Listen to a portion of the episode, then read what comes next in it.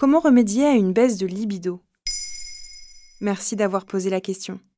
Il faut commencer par rappeler que notre libido est naturellement fluctuante. Elle évolue au cours de la vie et du quotidien. Donc bien évidemment, avoir moins de désirs sexuels n'est pas un problème en soi.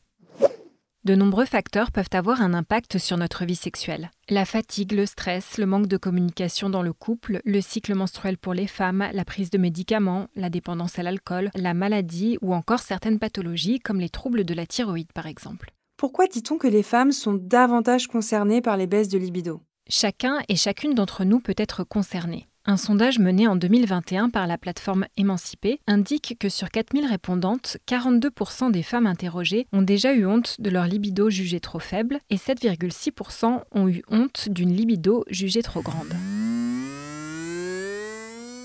Concernant les hommes, une étude menée par l'IFOP en 2019 montre que 38% des Français ont connu au moins une forme de trouble du désir ou de l'érection au cours des 12 derniers mois.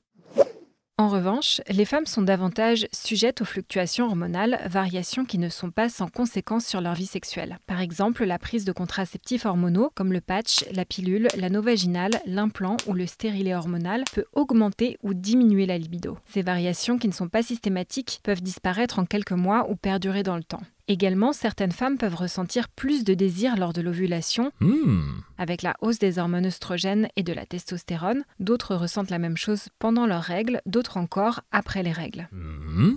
Il n'y a donc pas de norme à ce sujet. A l'inverse, après un accouchement, les niveaux hormonaux peuvent éventuellement provoquer une baisse de désir sexuel ou encore au moment de la ménopause ou de l'andropause chez les hommes. On entend aussi que les saisons influent sur le désir sexuel. Est-ce que c'est vrai? Oui, en plein été, la lumière du soleil augmente notre taux de vitamine D, qui elle-même est associée à une augmentation des taux de testostérone. La vitamine D est aussi nécessaire à la fonction érectile.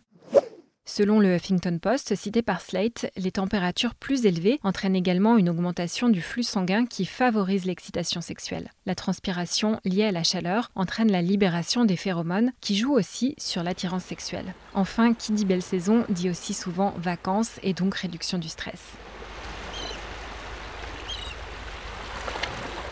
Sur LinkedIn, la sexologue Margot Théroux rappelle que le stress a un impact réel et physiologique sur la libido. Il entraîne une décharge d'adrénaline, hormone qui a tendance à resserrer les artères, en particulier celles du pénis. Que faire si on souhaite raviver sa libido? Si c'est une problématique persistante, source d'insatisfaction ou de souffrance, il est important de pouvoir en parler avec un médecin qui pourra prescrire un bilan hormonal ou avec un professionnel de la santé sexuelle comme un sexologue ou une sage-femme qui pourront aider à soulever les blocages éventuels.